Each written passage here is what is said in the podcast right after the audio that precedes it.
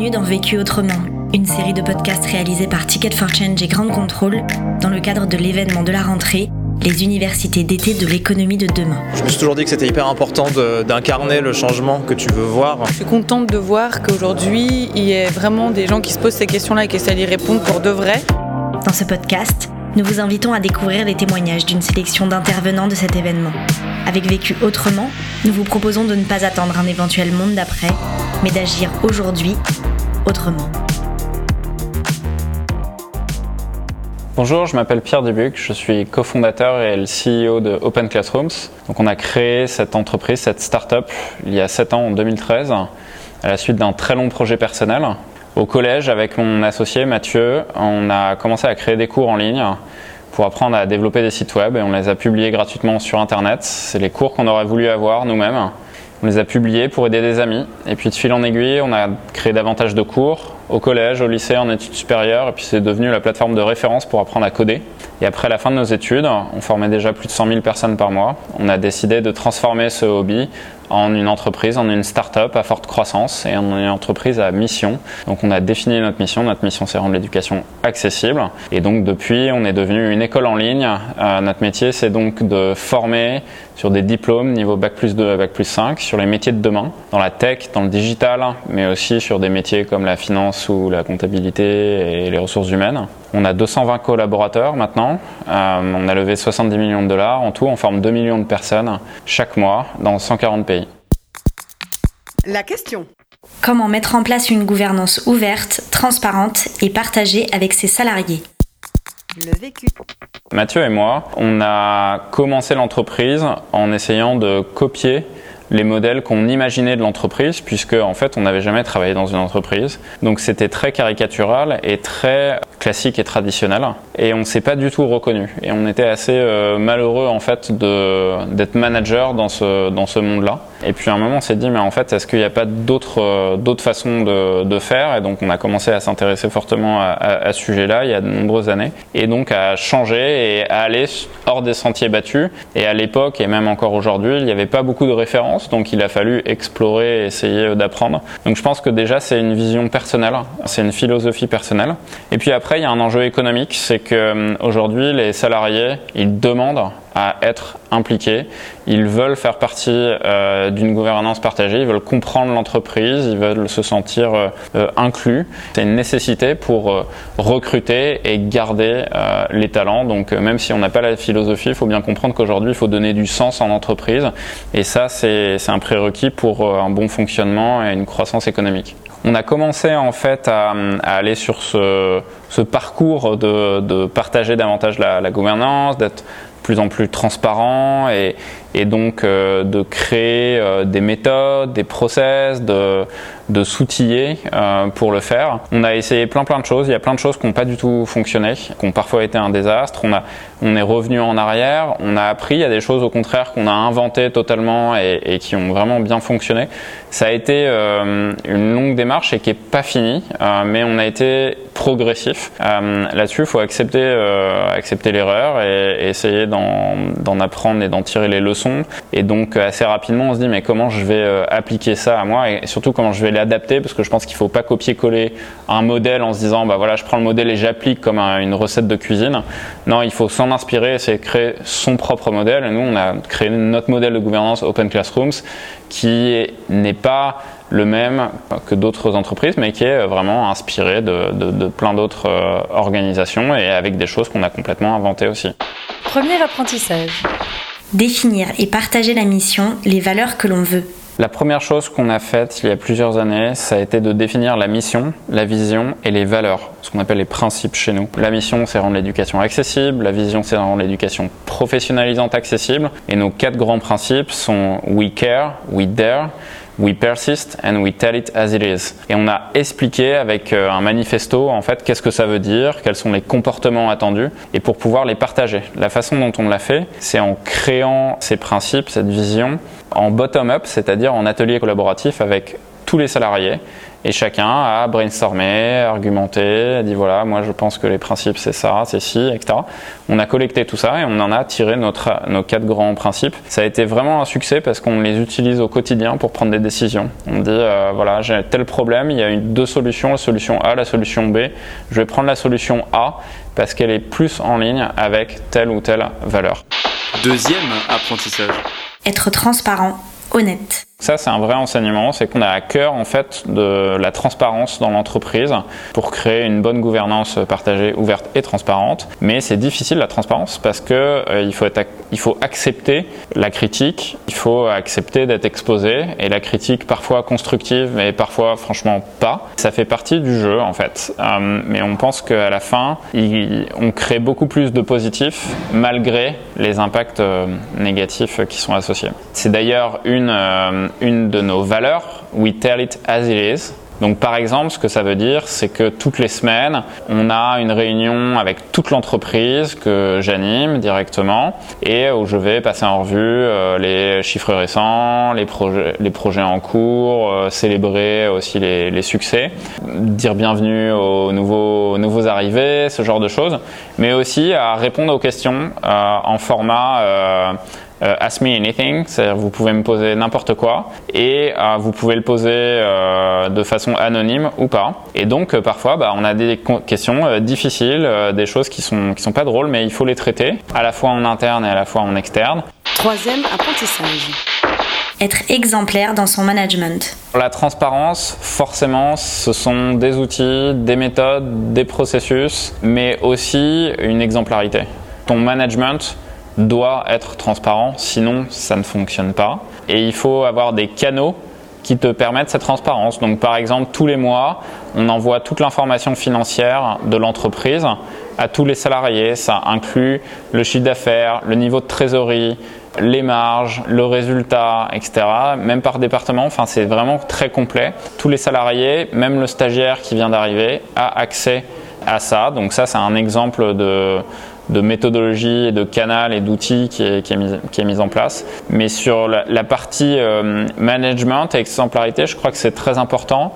Et en particulier parce que au fur et à mesure qu'on grossit, on va recruter des gens qui sont peut-être plus expérimentés, qui ont une expérience notamment de management, euh, dans un monde plus classique, plus traditionnel, et donc euh, qui vont être parfois opposés, alors qu'ils vont avoir peur de, la transparence et de dire euh, bah non, euh, les informations financières, on va pas les communiquer euh, parce qu'il y a un risque que ça fuite, parce que ça peut être retourné contre nous, parce que, etc., etc.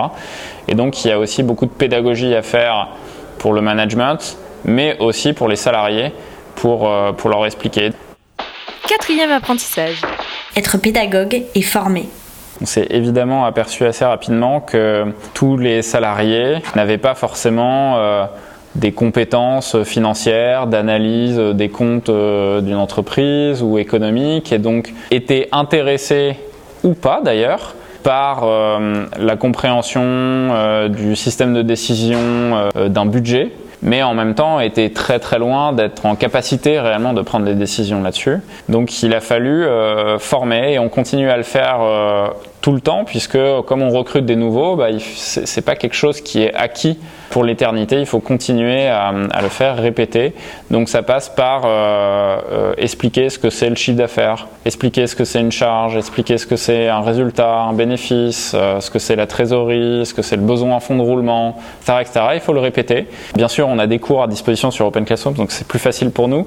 Mais, mais je dirais que c'est très important de former tous les salariés et de le faire régulièrement, ça fait partie aussi du parcours d'intégration des nouveaux salariés, d'apprendre la méthodologie d'Open Classrooms, sa gouvernance et les éléments de base de compréhension de euh, notre produit, de notre modèle économique, etc. Même si euh, ils sont dans un service ou sur un, poste qui finalement euh, où ils n'en ont pas vraiment besoin. Mais il faut un niveau de base pour que la gouvernance soit réellement partagée, parce que sans éducation au moins du socle de base, il n'y a pas de possibilité d'avoir une, une, décision éclairée. Concrètement, ce que l'on fait, c'est que par exemple, dans toutes nos réunions avec toute l'entreprise chaque semaine, quand euh, je parle de marge brute, je réexplique ce que c'est la marge brute.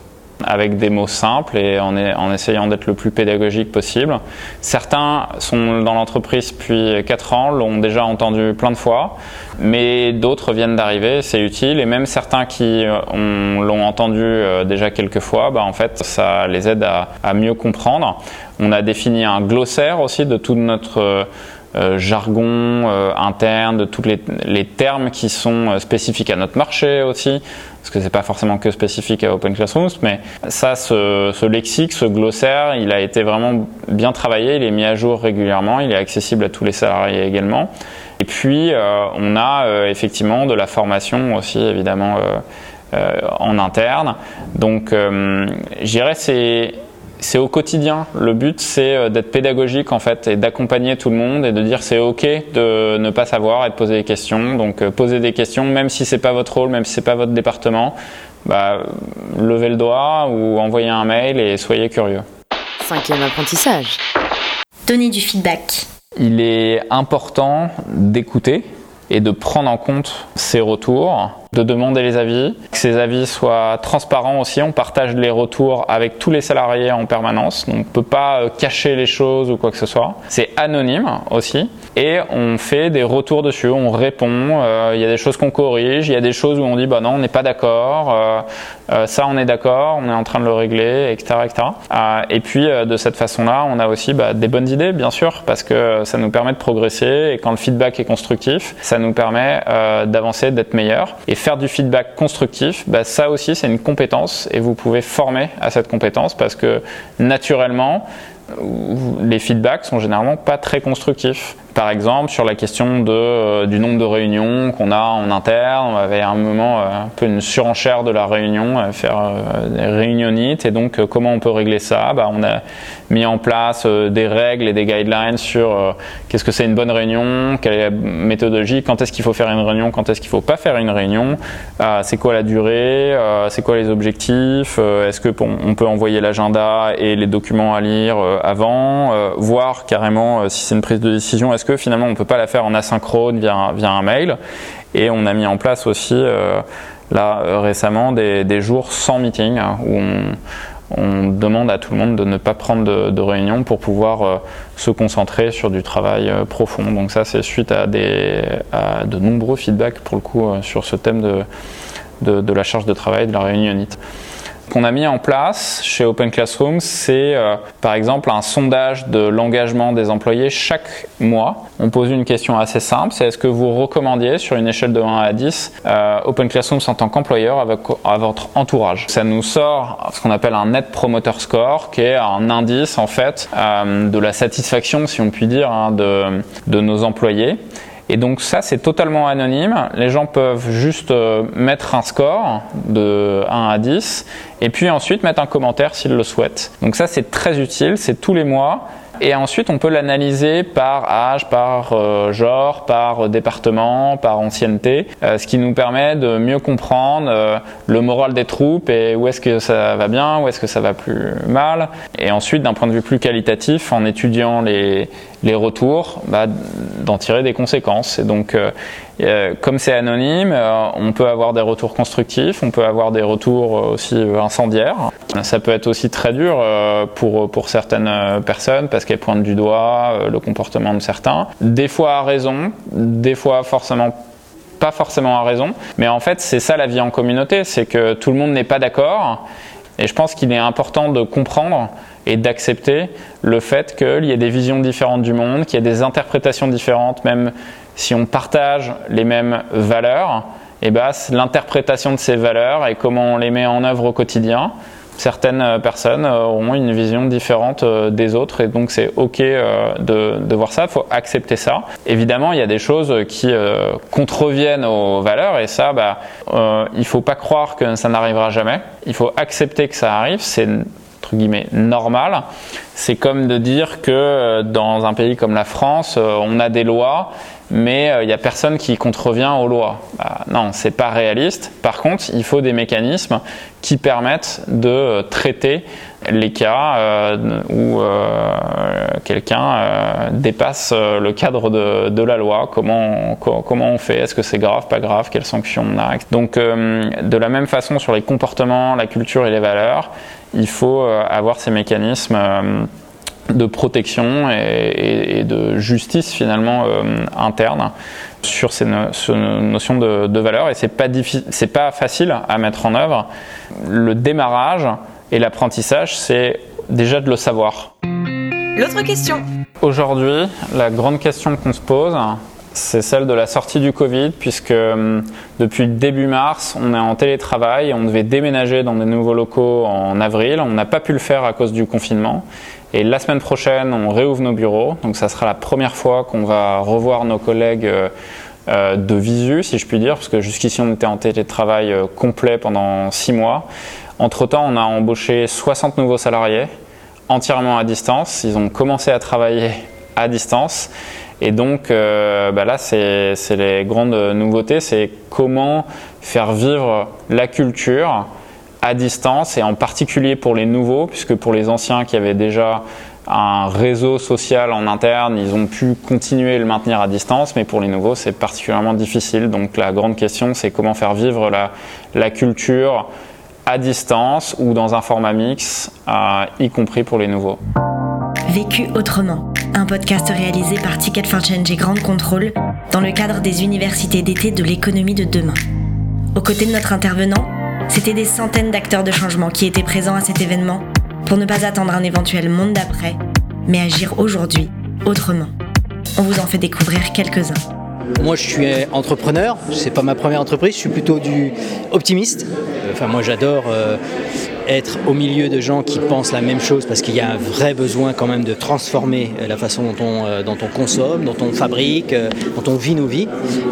mais en y mettant réellement une énergie constructive et une énergie qui va plutôt bâtir quelque chose de encore mieux. Quand on a la responsabilité d'avoir bah, beaucoup d'employés, c'est des familles qu'on fait vivre, c'est des territoires qu'on fait vivre. Donc justement, cette transition, il faut la construire et c'est la responsabilité euh, bah, très certainement de l'entreprise entre autres, des gouvernements, besoin d'eux euh, pour accélérer ça et faire qu'il n'y ait pas de dommages auprès des gens qui vivent dans l'industrie d'aujourd'hui par exemple.